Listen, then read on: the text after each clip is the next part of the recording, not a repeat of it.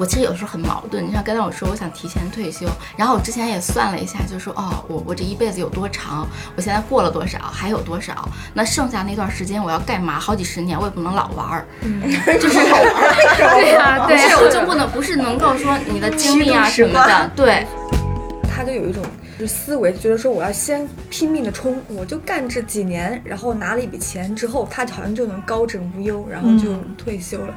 但是我我身边有好多朋友在互联网，他们大概就从前两年就经常聊天，就会问我一个问题，那个问题我一点也不想回答，我觉得很烦，就是说，他说我以后干嘛去？因为法国现在不是也推行了这个延长退休年龄嘛，都在罢工，罢工好多天了，一直就瘫痪状态。他就坐公交司机，司机不愿拉他，呃，就是说，就为他问什么的时候，心情特别差，不行，要 因为退休太变晚了这个事情，他不想干活了。带入到其他行业，比如说你是一个司机，就是晚退休，嗯，确实好像想想对他们来说有点难以接受。但如果换置换到我们行业，我们就可以接受一些。既然已经没有什么挣大钱和挣快钱的渠道，我们就好好学习呗，对吧？你发现没有，就是有些在食堂给你盛饭的大妈，她的精神状态就不一样。就比如说，有时候你很丧。但是他哎来了，咔一勺，你你会整个人感觉就被被充电一样。就这样的人，我觉得就真的非常厉害。就是很普通的工作，他能给你带来正能量，这我觉得是特别好的。就即便是工具，他还可能还是一个比较简单的工具化、机械化的一个工作吧。但是他不光自己高兴，他还能给别人让别人高兴。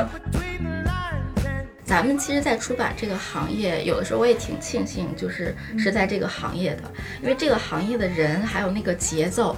我觉得是比较适合我的。还有就是这个行业的人，首先是爱看书的人，他的精神啊和内心，他不是那种特别的急躁，或者是就是被外边的那个影响不是那么的大，很平和的，然后有内心的追求的，然后无形中就能够影响你有一些看法呀，还有一些呃一些处事的态度，就其实挺好的。这我们是给夕阳行业打广告了，是吧？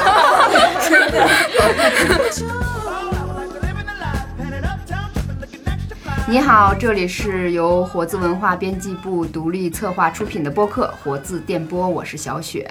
在这里，我们会分享一些好书、好电影、好的精神文化产品，还有编辑们的好多感想、好多事儿啊！希望能给大家带来好心情。我今天的这个开场白就有点老派，因为正好聊一个话题，就跟退休相关，有一种感慨的心情出来哈。今天到录音间的编辑跟大家打个招呼。Hello，大家好，我是卤煮，我又来了。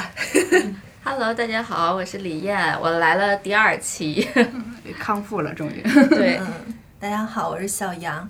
大家好，我是小黄，我也是经常来跟大家一块聊天的。那个阿廖哈比较忙，没过来那个一起聊。然后我们刚才还打趣说，因为那个阿廖可能离这个退休相对来说远一点点啊，远上几年。就是今天我跟大家交流的时候说到这个事儿哈，就是今年大概可能会公布一下退休方案，然后就是延迟退休嘛，我们都听说好几年了。然后说正式实施可能是二零二五年开始，给了一个可能的范围，就是预计到二零五。五年的时候，男女实现同步的六十五岁退休，就是大家看到这个消息的时候，当下第一反应是什么？我记得我当时就赶紧拿那个计算器算一下数，就是我我还有多少年？看了一下，正好我六十五岁那年应该是二零五四年，应该说还是比较稳的踩在这个线上。我倒是挺平静的。我只是因为之前我一直就在关注这个退休年龄，所以就知道它，它延长了好多年嘛。然后想就想到自己啊，又要干好久好才能领到 退休金。因为我刚去银行，那个银行的前台的柜员一定让我办一个养老账户，我当时就在犹豫我要不要。他就说您先办着，然后存不存钱您自己可以慢慢掂量。我刚弄完那个账户，然后就。出出了这个这个这个方案，那你存了吗？就看完这个方案，我觉得用不上，因为要到退休才能领那个钱，就感觉这个年份拖得更久了。其实我跟你类似哎，因为我之前研究了一下那个个人辅助养老金嘛，然后那个有一些呃攻略，就是说你的薪资要是过万以上，这样的话交这个会划算一点，因为它可以帮你省一部分的税。嗯嗯，然后那等你那个呃领退休金的时候再补交百分之三的税。所以如果你达不到那个呃万的话，就基本上就没有太大的意义可能。但是看起来这个时年限太长，真的就是把我这个念头给打消了，就觉得还有好多年呢，就要不然这钱干点别的，或者是说，我记得嗯当时出那个这个消息出来的时候，好多群里面就在讨论，好多人的第一反应是不一定能活到那么长的。非常实际，非常现实。嗯，我就是出来这个时候，我也是跟小雪似的，我就去查了一下网上查，它有那种表格嘛，查一下我退休年龄大概是哪年，然后心里边有点谱，然后就开始算，跟我之前计划的那个是差了几年，然后就是也是在就是养老金账户这个，因为我之前有关注这个事儿。就是还有一些其他的商业的那个，然后就又提起来了，又翻回来去看一看，算一算，我这个是不是应该要提上日程了？因为之前只是考虑，还没有实施，然后现在就是在想、在考虑了这个事情。我原来就是想的是，现在是赶紧攒钱，然后我想提前退休，然后提前退休的话呢，那我又没有到退休年龄的话，我其实就是需要有一个考虑的，就比如说我有一些商业的养老金什么之类的。然后现在出了这个事儿，就是加快了我这个考虑的速度，就是。燕姐，你可以透露一下你之前想的是多少岁退休吗？预估的是？我之前其实想的是五十岁之前，因为趁着我现在就是身体的时候还好，然后呢，那时候孩子可能又大了，那一段时间呢，就是我还有精力到处去玩儿，然后去逛一逛，去看一看。要不然等到真正的到了退休的年龄的时候，我都动不了了，身体有各种问题。我本来身体就不是特别的那种，特别健康的那种，所以呢，我就其实是想着是能够提前。当然了，这个是有很多前提条件的啊，这是理想状态。嗯，当时跟我妈聊的时候就说：“我说你多幸福啊！是 你现在，因为她现在六六十一二岁嘛，我说你想想，我像你这么大岁数的时候，我还没退休呢。啊、然后她就爆笑，你妈她就是是是五十五岁退休的吗？对啊，对他们那时候都都是挺早的。现在是啊，我们多久退休？我们现行的那个标准就是男职工是六十嘛，然后女干部和那个呃灵活就业者是五十五，然后体力劳动者就女工人的话是五十，公啊时，对，所以天哪！我今天去找卢主，让他来聊这个话题。我问第一句是房贷还得还多少年？对呀、我觉啊得，这个天哪！我觉得如果考虑上这个，真的就是有点无望。这个退休不是我自己可以把控的，除非我提前把那个钱还了。所以这个其实我想说，我要来参加这个这个聊天吧，还完之后才能。好沉重。但是现在很多年轻人不是流行说提前还嘛，哇就是有钱就往难，对排队呀什么的。对，就有这样一个热潮。好愁啊！是不好意思，大家，我说是这期带来好心情，但是带来了好凝重的心情。小黄呢？小黄今天就是来听大家解读政策的。今天那个小野来找我的时候，我说说你听到那个啊？没听到啊？什么变成多少岁了？六十五岁，六六十五是吧？好像也没什么影响。因为你知道，我们公司有一个我们公司的这个创始人，这个前辈，他到八十多岁，哦他还在工作，所以呢，就是我就一直觉得我们这个行业就是越老越值钱的行业，所以呢，我到那个时候，我觉得好像不做体力劳动也可以哦，就不用让我天天看稿子就行了，嗯，也就这种感觉。行业也有对，关跟行业有关系。嗯对，因为我们今天这期就还挺直接情绪反应向的，就不并不是说那个解读什么政策呀，然后呃说给什么大家特别专业的方案哈，真的纯属是社畜之间那个 交流一下。对彼此倾吐一下，得知这个消息心情的微妙的一个起伏一个变化哈。因为网上很多第一个情绪肯定就是像小杨说的啊，我能不能活到六十五是这这这这，真是太丧了！过大过年的，呸呸呸！啊，没到 二月二呢。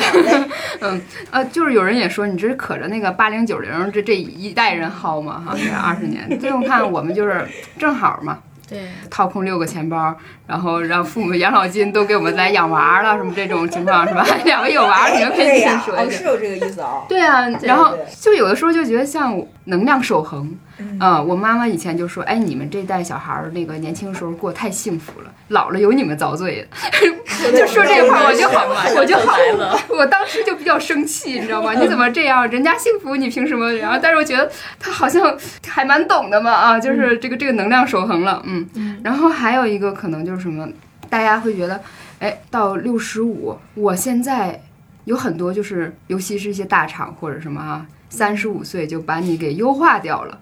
那之后我还找不到工作，然后你还让我干到六十五，其实不是让我干到六十五，是让我等到六十五才有钱。这中间怎么过之类的这一系列话题哈，嗯，我觉得有些人可能反倒会释然一点儿，觉得我健康工作三五十年，那我现在是不是应该就别那么急于一时了？悠着点。对对。对对，今儿我小雪跟我说，我说那我得好好活着呀，那我怎么着也得拿到退休金，要不然我这不白那个了吗？你还得这么想，我至少得拿到十五年、二十年才才够本儿。啊！你就就我们那个祖辈，应该爷爷奶奶那辈儿，他们是没有教过这些的，嗯，所以其实是我们父母的那辈儿，他们交的那个养老是养他们，然后我们交的钱是养父母，然后现在老龄化这个问题就越来越严重。然后呢，所以我们确实就就不太够薅的啊，我们交的钱不太够，所以就得再那个什么一下。嗯，看着我们现在身体可能都还挺好的，就该该再多 多养几年。你觉得咱们身体挺好的吗？不是他们觉得我们身体挺好的，我所以我们自己，我自己得觉得。我倒是觉得五六十岁的身体比咱们要看起来健朗呢。对，我觉得是。之前的他一辈儿可能到了年龄要退休，快退休了，就操心的事儿变少了。嗯，我觉得我以后可能会操心的事儿很多，比如现在有好多操心的事儿。我妈现在就让我给她物色墓地，啊，然后然后准备养老的事儿，等等等等等等等等，我就觉得头大。对我们这一代，其实给父母养老也是一个问题，是就是更沉重。像我们这种就结了婚且有孩子的，就是两边的父母肯定都要要照顾。嗯嗯，对对，我觉得这个其实以后未来的那个养老的场所是很重要的。就有没有这种服务能够供应得上，不然一个人要靠我们自己真的累死了，你护工也找不着，肯定嗯，太可怕了。这个这个是有点可怕的。对，就是我可能刚才脑子里突然出现了一个记忆啊，就是我妈妈前几年就做那个心脏支架手术的时候，因为我们有兄弟姐妹嘛，嗯，然后就我自己一个人在那个手术室外面等啊。刚才那一瞬间就哎想想起那个印象啊，对，嗯。手术现在以后都是这样，而且是双方四个老人。我们现在有娃有孩子，然后像我可能比你们大一些，其实正面临着这个问题，就是因为双方父母其实年龄都都大大了，嗯对，至少得七十左右，六七十，然后七十多，差不多就是这个。身体不好的，就是老得去医院，大病小病的，然后就是，唉，需要有人陪，需要有人照顾。对我这次就特别有触动，因为我爸按照法定年龄应该是退休了，嗯，但是他那个他申请了延迟退休，就是因为他退休可能工资还是会降满低满对百分之七十，满足不了嗯，所以他就现在还是延迟退休，还还是要领比之前的工资少，但是比退休工资多，他就还还在工作。然后我妈就会说，你要在争取你爸正式退休之前，你怎么怎么样，比如说。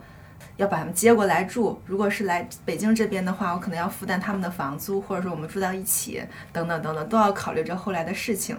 然后我看着我爸确实年纪肉眼可见的衰老，我就觉得也挺心疼，然后又觉得身上的负担还挺重，就是很多很多事情就都就都摆上这个你面前来了。嗯，可是我可能会说一句大逆不道的话，嗯就是人的生老病死，有的时候不应该是自己去接受的一件事情，为什么要把衰老就是完全就想另外另外一个人来承接，或者是说把这个负我觉得是担压到观别人身观念的问题？吧，嗯，就是比如说。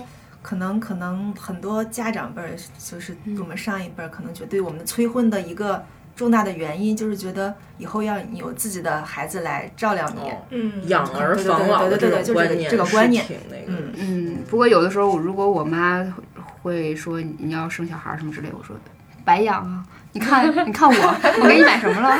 你花过，你花过我钱吗？我我我都伺候你了吗？我给你钱了吗？我还气你？绝了！我就直接这么说，就是。那不一样，那不一样，就不会是 说什么，但是也无力反驳。确实是啊，我说那你指不上我，我从我现在状况来看，我四十能能有长进吗？好像也未必。所以不是，就是这个养儿防老这事儿就。别想，你养它，你就当个宠物一样，就就开开心心，大家是乐呵乐呵。然后你之后爱干嘛干嘛去吧这。可能上一辈儿的人，就是咱们父母那一代，可能大部分其实是这种。那可能等到我们这一代的时候，也许是不一样的。嗯，对，就我看前两天，就我不知道是什么节目哈，它只是一个截图，那个说的还挺好的，说就是如果未来家庭的模式，我们可以就是更开放一点的思路，比如说可以几个闺蜜在一起啊对啊，比如说那个呃有有是吧？这一个小团体就聚在一起，而不仅仅是说非得是夫妻，或者是说呃这个家族式的啊，当然可能有点是共同愿景啊。是因为我之前我就看不是有一个电影叫《自书》嘛，里面就是女人和女人共同生活。然后我有个好朋友，他过年的时候跟我提说，如果因为我们都属于那种老大难型的，说如果我们四十岁还没有结婚，那怎么办呢？我们要不要就是去其他国家去 碰碰运气，找个什么小弟弟之类的试试？然后我就说行啊，但是我觉得更可怜的方式是。我咱们一块儿搭伙过日子，这样的话就互相照顾对方的父母，有个照应就行。他说，哎，也不错，我就把这个给跟我妈说了。我妈说，行呀，不错呀，你那个朋友同意吗？赶紧实施。你要真的这样做决定了，就赶紧行动。不光吃上你，还吃上你朋友，你们俩一块儿养我。互相的。可是你你你妈妈这行动力真的很强，但但是吧，就就绕了一圈回来，我发现就是他又绕回以前的逻辑，还是觉得以前那样对就是能接受一点。人能给他带来安全感嗯啊。然后我们这一代也很奇怪，就是觉得钱一定会给我带来安全感。嗯，然后我看了一个挺好笑的，就是有个人说什么我就是有没有儿女无所谓，到时候我去养老院的时候，我就大声宣布我有多少多少遗产，谁给我照顾的好，谁就能继承我的遗产。说你这不是。你把自己是放到了一个危险的境地，大家会集体把你弄死，提前提前把你的钱弄掉吗？对啊，所以就所以就这些，我们这个这一代又又又很荒谬，就就很相信钱，就觉得自己有钱就一切都能搞定。但好像这一切都不对，就是也许只有自己身体倍儿旺，嗯，所以那个有人很自己让健身了算很对，让自己有健身潮，就是大家疯狂开始健身。我觉得我们这个人就无所依凭，就是很不像以前，他有个组织，或者是就是一个，哦，对我们这一代就不是钱就是孩子，或者是疯狂健身，就是你总得抓住一个什么东西，好像你才能防患于未然的感觉。我我就感觉我们的这一一代，就是的那个焦虑，比父母的那一辈要要多很多。嗯，就是无形中各种各样的一些焦虑，都会让你就是有的时候会不安，或者是什么隐隐的那种担心。卷的太厉害了，对，那个我算了一下啊，那个我们现在就是正好是刚上了十二天的班儿、嗯啊，然后跟那个我们放假的那个十二天是等长的、啊。经过这一周多的这个工作，哎，你觉得你是回到了那个上班前的那个状态吗？不是放假前的那个状态吗？有还是有点那种一上班就困的那个感觉。你说困，我现在就打 打个哈欠。就是这一周其实应该还调整过来了。第一周的确是就是还在调整，下午的时候就容易犯困。然后因为可能原来在家里边那个作息啊什么的，就是跟上班的不太一样。嗯这一周我觉得还好吧，因为慢慢已经进入到了工作状态。嗯，可能活儿也挺多的，嗯，就是因为对，因为合作伙伴什么的已经都开工了，然后就是互相对 push。对对对，那个小黄呢？啊，你应该知道吧？我在家更累，我在家我自己看孩子呀更累，就就就遛我们俩，你知道吗？所以我特别想，哇，赶紧开始让我上班吧，这样我就可以潇洒潇洒过自己的生活。我在家没有自己的时间。哎，你这么一说，我还有点高兴了。就是咱咱们这代六十五才能退休，那意味着咱们不用给孩子看孩子了，那谁没机会，没啊，这是我的思路。是吧？那你看，就现在那个很多母母亲退休了，她可能直接接着为了下一棒，就是是照看子女的小孩嘛。是，那我们这时候我打个岔，我当时刚结婚的时候，我妈就说：“你不要赶紧要孩子啊，你不许赶紧要孩子，你要让我那个歇两年，你要让我出去玩两年。”我说我也不会给自己添那么多麻烦，我也想玩几年。终于脱了我妈的这个魔掌了，我可好好潇洒潇洒了，我出去玩玩。对，就是他们，我觉得我妈特别明显，她就其实并不是很想看孩子这种，对，就是她可能会。说，哎呀，这疫情结束了，我可要出去玩了啊！说反正我们家孩子快上幼儿园了嘛，他说我就要各处溜去啊，说到时候跟爷爷奶奶打好招呼。我说去去去，你你们你们都都都自己去吧。说赶紧抓紧这个好的时间赶紧玩儿，嗯。嗯，是啊对，我上周末刚去了长城，我我的妈呀，我好我好累，我当时想，天呐，我看你照片了我可能在十五上一次去长城是十五年前，这次十年后、十五年后我再不再去都都两说。真的就这个缆车太有必要了。对我们是长城，我正好去年暑假跟我孩子一块儿去一趟长城，距离这个的上一次还是我小的时候，可能上小学的时候，然后去的。正好我们现在再去的时候，那时候应该就是爬上去的。我们去年去的时候就是缆车，然后走到一半儿，然后呢，然后爬一些，回来的时候，然后坐那个滑道下来的，基本上就是。没咋我觉得这是一个比较省体力的一个、一个方案，是的，不像原来那样了，你敢爬上去，再爬下来。嗯，对，这就是对那个自己的那个体能也有了一个重新的一个估量嘛啊。就比如说我上去是那个滑道上去，然后它下来它是可以滑梯的那种，它就是铁铁皮定的那种啊。那个是我就是滑那个下来的，你发现那个其实也挺累的，就是它得用劲儿往下压，有一阵儿但是比爬下来还是好很多的。对，至少那个至少你那个膝盖就是受受损伤要小小很多哈。是然后你会发现那个也没有看着那么爽，就是你出去玩儿那绝对是要体力的啊。那现在呢，可能唯一的一个解的问题就是，那在这个漫长的，现在想想，妈呀，我之后工作的时间要跟我现在人生岁数时长差不多。嗯，嗯，那可能那每一年是不是真的要匀出一些时间来给自己？那是必须的呀，是的，肯定的。对，就以前你还觉得，哎，上个阀门儿，你你觉得那个目标吊着你那个胡萝卜好像离着你还挺近的哈，往前奔。现在觉得胡萝卜离远了，反倒我就私下看看吧，这种状态。我再就是往下去想了一下哈，就是我从我自己的一个从业经历来看，我自己不是特别频繁跳槽的一个人，那。你后面还有这么多年呢，嗯，那你还是有可能会去变动啊，就是什么工作啊，甚至行业啊。呃，现在想想，我们刚才开场之前在聊说什么，以前用的那个通讯软件哈，那个 QQ 啊，然后现在是微信啊，然后然后未来又是什么样？对，是这样。像以前不是好多，尤其是那种进事业单位，基本三十多岁之后就定型了嘛，对就等于一直熬到养老了。然后现在可能就觉得还是要多尝试不同的可能。而且还有一个问题就是说，现在你所谓的那个上岸进那个体制，现在也要进行那个考核了。嗯嗯据说都，然后不不合格就释放你到社会里来。对，那就是在择业上的话，我的想法就是，那如果你现在赶上你比较喜欢的那个状态的时候，你真的应该像珍宝一样好好享受这段时光哎，因为以后我并不是那么的乐观会怎么样，就是因为大家都会在想，如果真的是还有挺长一段时间的话，你这个行业还在不在？在呀，肯定在。对我跟黄鑫是比较相似的观点，因为我之前在互联网公司待过，我互联网的人他就有一种。就是思维，觉得说我要先拼命的冲，我就干这几年，然后拿了一笔钱之后，他好像就能高枕无忧，然后就嗯退休了。但是我我身边有好多朋友在互联网，他们大概就从前两年就经常聊天，就会问我一个问题，那个问题我一点也不想回答，我觉得很烦，就是说，他说我以后干嘛去，或者我该怎么办？我说你自己会有就是生存技能啊，你在这个公司待不了，你肯定还能做别的嘛。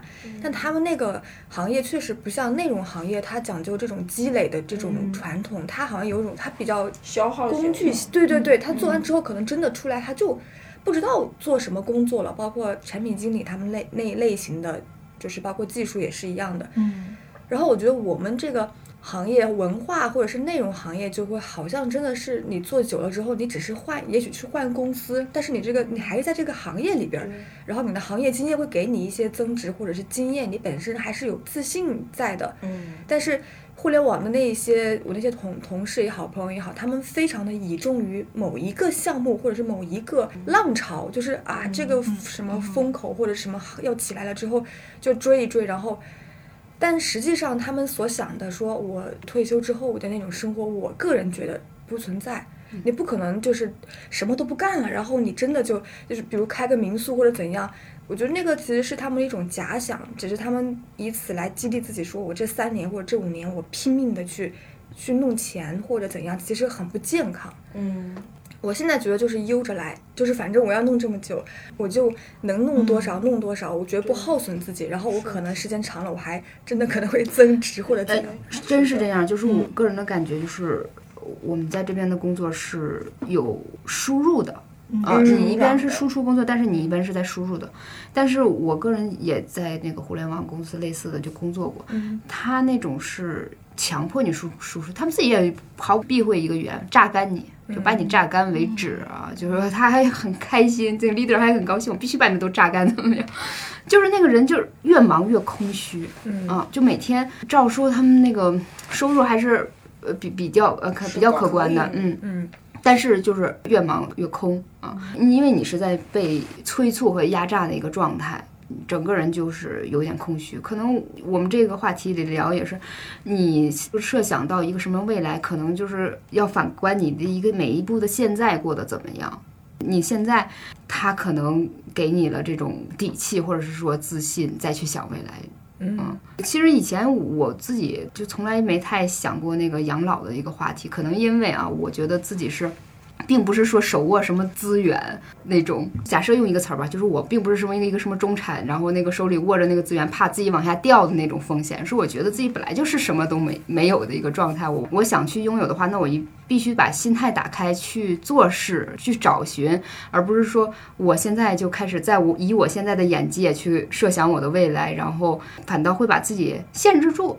但是我又想，可能是不是我这个想法还是有点儿不切实际啊？比如说哈，没有存钱，你想，哎，我我存钱。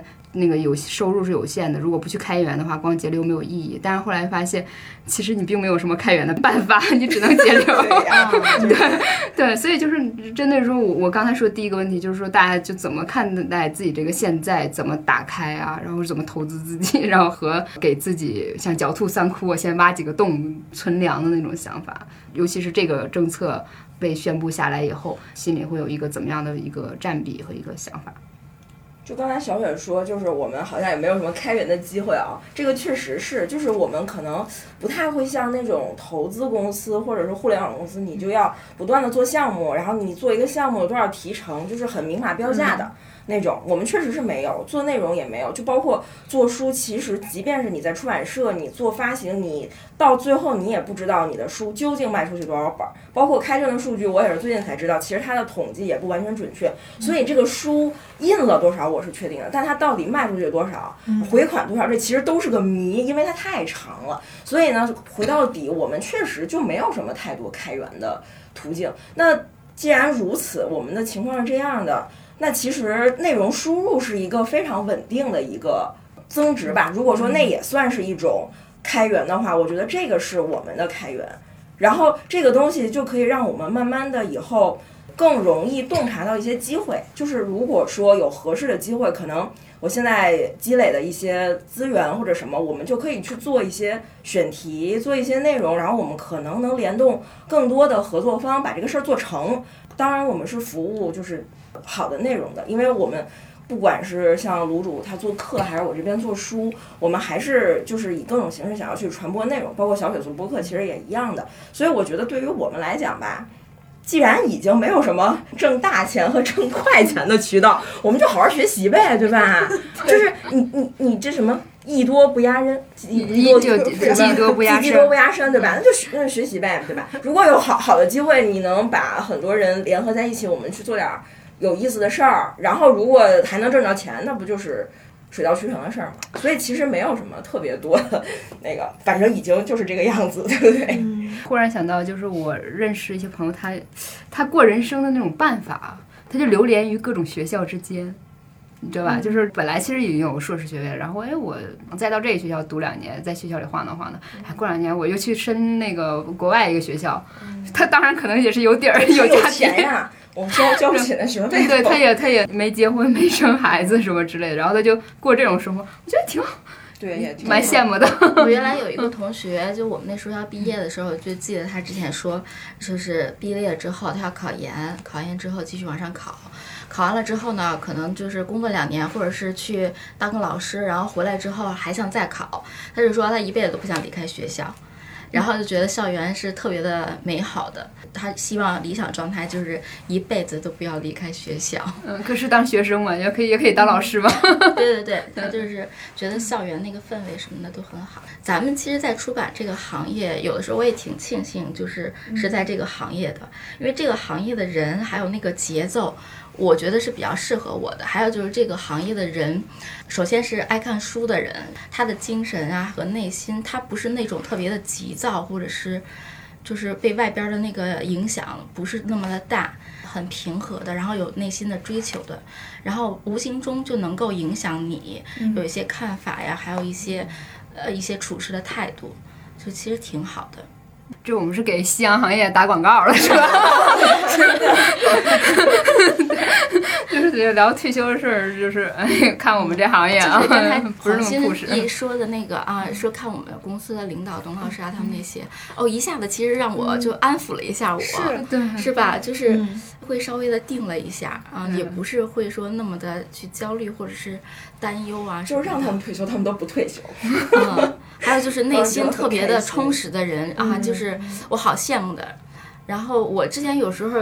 我其实有时候很矛盾，你像刚才我说我想提前退休，然后我之前也算了一下，就是说哦，我我这一辈子有多长，我现在过了多少，还有多少，那剩下那段时间我要干嘛？好几十年我也不能老玩儿，嗯 就是好玩儿，对呀，对我就不能不是能够说你的精力啊什么的，对。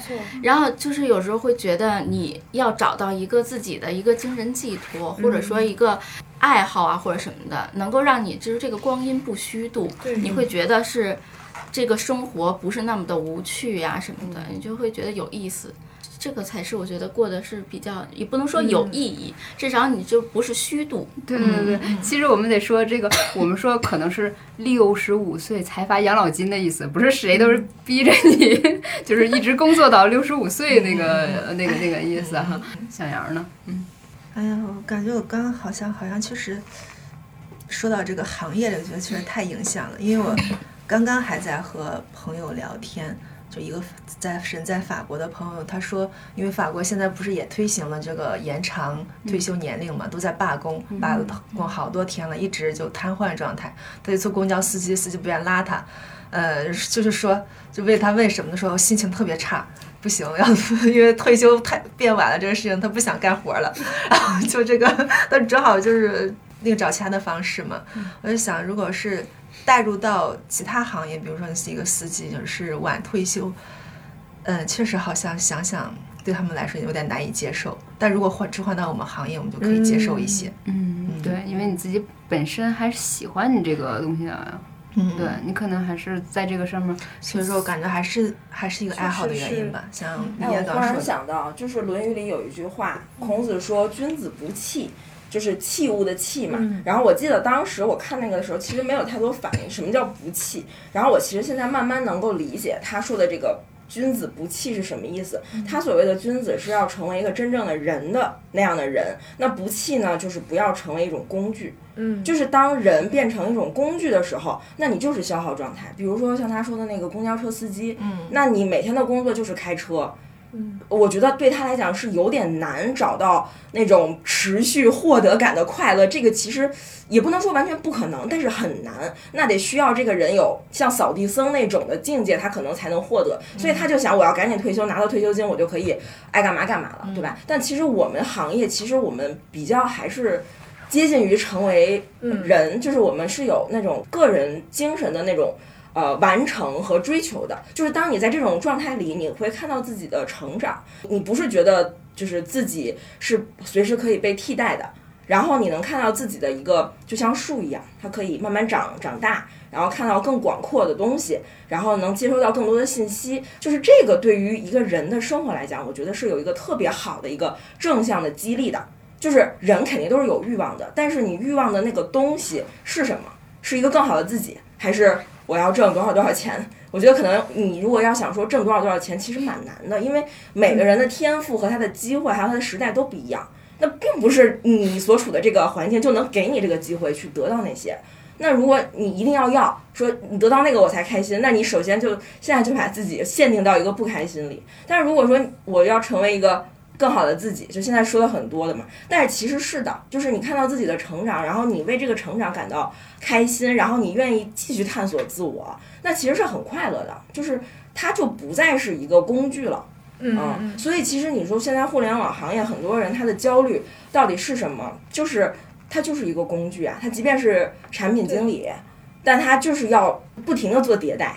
就他自己也有这种被优化的危险，所以他们确实是活在这种焦虑里。根源在于他那个工作和他的生活是截然分开的，就他必须要通过退休，我就可以把这个东西摆脱掉。对对。但是我觉得编辑也好，或者是你做这种内容也好，它是它跟你的生活其实是合到一块儿的。我工作我也在学习，我下班儿比如说我翻译一本书，我还是也是在工作啊，但是我还是在阅读啊。我老了之后，我还是可以翻译啊，我还是可以做外编啊，对吧我还是可以参与到这个事情当中来，就是你始终不觉得自己好像就是必须要，就是跟那个东西割开，然后你才能获得一种真正的快乐。所以我觉得这个，我觉得我们行业相对来讲，那个退休的异化感感觉会弱一点。嗯，嗯是的。刚才关于那个工具那一点哈，我也想说，就有一些基础服务行业哈，它就必须去人工操作的一些东西。呃，我个人说实话，这些人是能给我很大很大安全感的。我认为这个行业就是我，我甚至是带着很多崇敬的。比如说，我觉得北京的公交车司机那心态呀，就是那那堵车呀，哎呀，那那那种环境啊，他们好牛。是，啊，我觉得就是可能各行业之间是不是能有这样的一种交流，让他们找到那种那个职业的那种幸福感啊？因为我觉得就是坐任何一一种车，嗯，我不知道你们有没有那种微微妙的感觉。你坐的是公交车，或者是说你是打的出租车，你都有一种松弛感，你会看看路，你会挺舒服。但是你要打的是快车，或者是说什么顺风车，你一定有的时候跟他很紧张，你都在跟着一起盯着。有一次我就问一个出租车司机，我说：“哎，咱们这个本儿是不是都是那个 C 吧，C 一证吧？那个叫轿车是 C 证哈？我说那那是不是你们这个从业之前的那个培训会比那些我们普通人考驾照更严格吗？为什么就是坐你们车我通常会感觉很舒服？还是你们天天都开就有这种那个专业性特别好？那个师傅说，其实我们所有营运的这些出租车车辆。我们是要有一个培训的，就是我们开车的这个原则就是以乘客的舒适为第一的。就是我觉得不要小看他们，就是这这个去培训，真的就是让他在什么我的起步、我停、我转弯或怎么样，他以他考虑副驾和后面的位置的，而不是说这个人他就是你只是乘坐一个人的顺风车，这个人只是有开车技能而已。嗯，我我是有一毛病，我就挺爱跟那个司机大哥聊天儿的，就就这些问题我就会去问。然后还有那个公交车司机，就多少次我们就觉得在公交上可以游荡，你不觉得有的时候会有一种安全的感觉吗？我每次经过赵薇那个马路不是很恐怖嘛，来回但我每次过马路，如果是公交车，它永远都是停的，然后就我也有这个对我就特别温暖，我就觉得哇，他们每一辆都是，不是某一辆。嗯这个我也发现了，就是咱们这儿很多车，就门口的这个人人行道，这人行道有的时候跟没有一样，但是真的是公交车公交车，等你。对，真的是这样。而且有一次我记得就是。我有一天下班的时候，那个没有一辆车都开得特别快，停不下来，我们就特别，哎，就好半天走不过去。然后这个时候就一辆公交车驶过来，他后面还有一堆车在跟他鸣喇叭，嘟嘟嘟的催他。然后那个司机就等我，等我过去，然后就不紧不慢的，也不管后面的那些车们，然后就觉得心里很感动。哦，其实如果有不计其他的那个任何的那个附加值的话，我最喜欢的工作就是在景区维护卫生。哎，我跟你说，真的，我特喜欢，我就想在不同的景区，然后天天就把那些东西收拾起来，就是我就是满足我的强迫症，又满足我 对风光的喜好。干过这种志愿志愿者的工作？有吗？我没干过志愿者，就是每次去玩的时候都这么想想。我认识一个 朋友，他女朋友以前是写小说的，然后到后来就应聘去去一个园子里面去干这种工作。嗯，啊，我觉得我们对职业要求还看起来不高，应该不用担心未来会失业吧。就任何一种行业，我都觉得有美感，有美感，可以的，可以的。我觉得 小雪说的这个是是很很对的，就是我们看任何一个行业，我们首先要保持对行业的尊敬。但是我我想说的是，就比如说他自己做这个行业，他快不快乐？就他能不能从里面得到快乐？这个是跟他个人的生活和生命发展息息相关的，就是。我我高不高兴？我会不会觉得焦虑？会不会觉得自己会随时被替代、被抛弃？我觉得如果他能克服这种，他能从里面得到快乐，因为你发现没有，就是有些在食堂给你盛饭的大妈，她的精神状态就不一样。就比如说有时候你很丧，但是他哎来了，咔一勺进去，你会整个人感觉就被被充电一样。就这样的人，我觉得就真的非常厉害，就是很普通的工作，他能给你带来正能量，这我觉得是特别好的。就即便是工具，它还可能还是一个比较简单的工具化、机械化的一个工作吧，但是他不光自己高兴，他还能给别人让别人高兴。我觉得这种真的喜欢。对，真是厉害的我还想嗯起有一次我那个在学校，我那天就不舒服，我就特别迷茫那种表情，然后可能捂着胃，然后我说有热水吗？然后那个他说哎呀可能没有，然后第二天我已经好了，完全忘了这事儿。我走到那儿的时候，那人就说哎今儿那个喝喝这个汤吗？你胃还疼吗？啊，你还记得我？就就那种，有的时候你会觉得那个我自己的也是大学一个经历哈，就是那个我我吃完饭我刷完碗，我妈问我说啊，你吃完饭不知道那个刷电饭锅吗？我说妈，我这几年都在学校里，就是饭对我来说就是二两，就就是二两就可以了，就是这就会来了这个饭，我都不知道那个大米饭是从电饭锅里蒸出来，我怎么还能记得有个电饭锅这个东西呢？妈妈又被气死了。啊，没有，我跟我妈总喜欢这种说法。对，所以就有的时候我们就，你有没有把那个给你服务的那个人当成人啊？嗯，啊，就是你，我就会忽然想到，就二两二两，你就只跟他只有这个交流，然后忽然发现那个档口后面的是一个活生生的人。嗯啊，他跟你有什么样的交流啊？哈，对，然后你的那个饭并不是就二两就天生就长出长在那个盘子里的，它是有农民伯伯种下去，它是一颗种子。来，然后经过了很多人的努力，然后变成，所以我现在就教育我儿子，一粒米都不能剩。嗯，就是我说你这个米后面有很多人为他付出了劳动，并不是说你不吃这个米，然后明天怎么着就会哪儿闹饥荒，不是这么简单，是因为你要知道它的后面有很多人为它付出劳动。哎呦，真是做编辑怎么都这样？有的时候，有的时候想，有的时候那个菜扔了，我我觉得可惜的是，它是一颗啊吸取日月 水分之精华长，是用尽生命力量长成的一棵植物，你把它买回来，你就把它烂掉了，它的生命就白白被辜负了。这个脑袋有点太有点偏多。我我经常会这么想，所以我才会把那个东西就再做了吃了。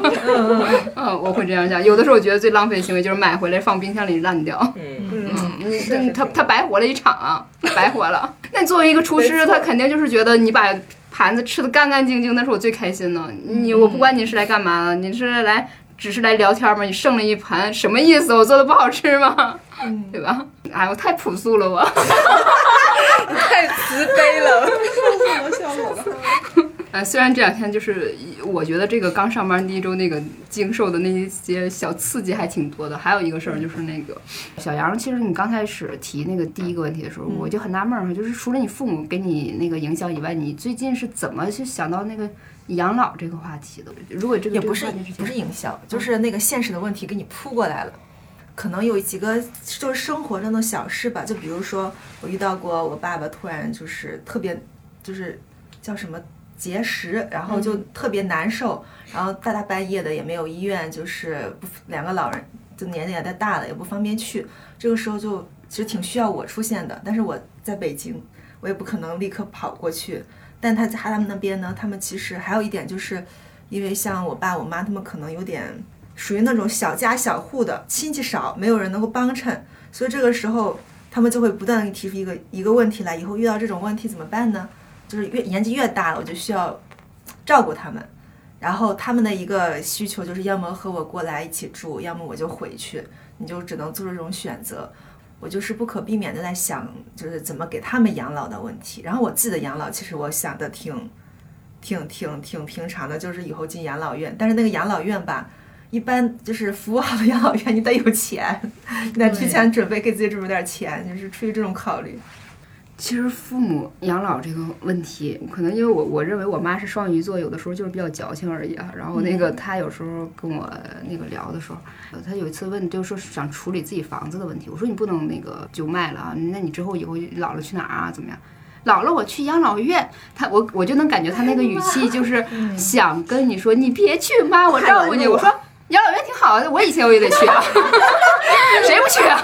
你妈的，对，就是这一趴就给他过掉，然后而且就是父母有的时候也是，他他他在更年期的那会儿了，他有无助的感觉。你是让他放大他无助吗？你你还轻手利脚的，你可以活动，你应该告诉他你现在很有生命力，你现在是最好的时候，你自己多做点你做的自己的事儿，然后把他自己的一个生命的活力召唤出来，你知道吗？是对他们，就我妈，她有的时候她自己爱好很多，然后性格非常的就是开朗、大大咧咧的。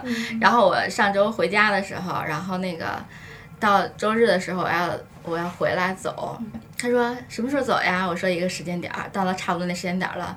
怎么还没走啊，然后我就知道了，他肯定是跟他的朋友们约着了，他要有有事儿要出去跟他们。赶紧赶紧替地方。对，他说那个就是我还没走哈，就影响他那什么事。我说马上走，你先出去吧，你可以玩去了。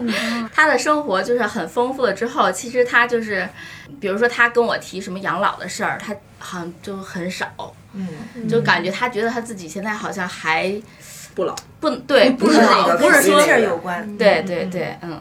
所以其实如何帮父母就是建立他的一个人际圈儿，就嗯很很重要。但现在其实有的时候也会担忧，有时候嘴上嘴还蛮硬的哈，但是就觉得现在有有点儿小钱儿的小老太太就是非常危险的。那个小心。对对，就是被骗嘛到到处都是骗子嘛啊。他就是他，我现在唯一担心的就是他的什么网购啊，还有就是出去跟人家旅游啊，还有什么的，他是耳根子比较软的，特别的不禁忽悠，你知道吗？从景区买的各种，还有什么保养品，本来我觉得就是有的时候不太靠谱的一个，他还从景区买保养品，你说这不是就是更不靠谱？对他网购也是，自从会网购了之后，真的什么东西都买。我就说你穿的还好，用的也还行，吃的千万不要从网上买，因为你不会去甄别或者是什么的。嗯，就是如何就能帮助我们的父母尽量的适应那个数字时代和社会太难了啊，哎呀是很难。对，其实我我根本觉得你们父母还都是还挺是在慢慢接受。跟我妈过年的时候给她搞个微信，她都给我发了一堆活儿，这是啥也不弄了，不弄了。她说来北京和我一起住，我说北京现在都是用这种，你学不会你就就生活困难。我说行了，我不去了，我自己请个保姆。问题解决了。对我就心里舒了一口气。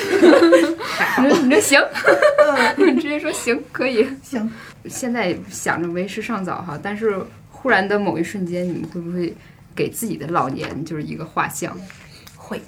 你想象你的老年是什么样 退休之后什么样？咱们再说搞点项目。你 先说。哎，我会，但是我真的想不出来我是啥样。具象的，没有具象的。不对的，很模糊的。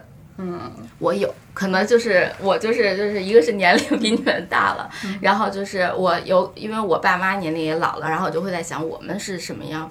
而且就是我们是我我先生他特别想养猫，然后我就特别想养狗，但是我们现在现有的这种条件，还有家里边儿老人对不同意，所以呢，后来我们就憧憬了一下我们未来就是以后退休的生活，就是我们俩，我们都特别想要一个小院儿，然后我们就想去找一个小院儿，然后呢养有猫有狗，然后呢不时的有朋友们过来聚一聚啊，我觉得挺好。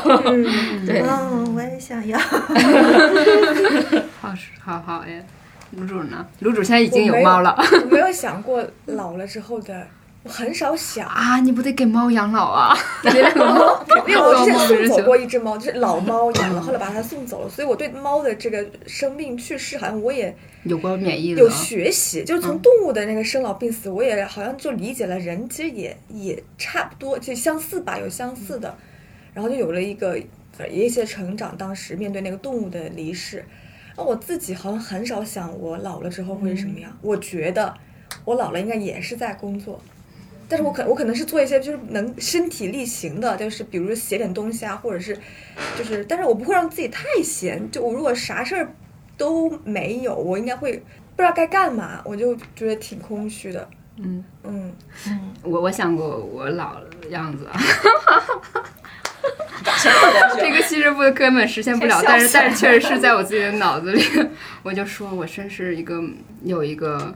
泳池的一个老太太，然后呢，我会这救济一个大批年轻的男孩儿女孩儿，在我的泳池里开 party，我就看着他们，我一直就这么想的，我就觉得好 happy 啊！我就是那个老奶奶，然后看着你们，哎，你们玩儿，你们玩儿幼儿园，。他幼儿园，他们以后会想着你的，他会来 看你的。那时候他们都大了，我应该是 对，现在现在幼儿园的那个那个小孩儿到那个时候已经不是十七八岁、二十多岁的小孩儿了，我得那个。得了，我我以我知道了，我以后去游泳馆吧，也可以。可不我去游泳馆那个，就是大家说什么给个衣服牌儿什么号牌儿，然后站着就是眼前一堆，这完全是两个场景。但是不一样的，我是没有少男少女。我就是，因为我是把我的那个想法美满的想象落实到实际里，可能就去游泳馆当阿姨。这挺好的。对啊，一样。嗯，但我以前确实以为就是说那个我我这里边就是你们来玩儿，我开个会所，你们玩儿，随便玩儿会所可以，随便我就是你们随便来玩儿，我就喜欢看见什么。有钱就会所，没钱我就去游泳馆打工呗。这个落差有点大呀。没事儿，反正就是 饱了眼福就可以了，随便吧。像那个白莲花度假村那种，然后我就去那个度假村去收拾床单。整理一下大家的浴巾，还还有什么么泡泡温泉那种场所？不行，那个地方容易得湿疹。你想的还挺多。嗯，好吧，聊着聊着就好开心啊！就哪怕自己的未来的目标如此幻灭和破灭了，竟然也让我挺开心的。小黄呢？我都已经忘了，我都已经忘了。那各处玩吧，因为我感觉我应该会身体还不错，但这话不能提前说，说就打嘴。我会努力让我的身体还不错的。锻炼然后，因为因为其实我爷爷奶奶八十多岁的时候，他们还四处玩儿，我觉得他们都都还可以。就其实身体跟心态是很很紧密相关的，就是你觉得自己年轻，我觉得就没没啥问题。嗯，嗯嗯嗯，然后还有一个我觉得很重要一点，就是我要妥善安排我的去世，就是我要把这些东西都想好，就是请后面的人就按照我的要求来做就好了，嗯。然后让我安安静静的、开开心心的离开这个世界，嗯。然后大家就非常愉快，其实就是一个。很自然的一个变化嘛，就是一个生命正常的一个呃新陈代谢，其实就是就没有必要大家把这个事儿搞得那么沉重，就不要不要不要那个呃哭啊追悼会这种就不要那种东西，不想要不想要不想要。哎我想起来，我妈其实 我说老是老的状态，不是说我老了 没了。就老到没有的时候，就就因为你知道，我觉得，哎，这这个是很现实的，就是有些老人他到岁数很大，他身体不好，他其实他的那个治疗方案他是没办法参与的，对他们有时候真的。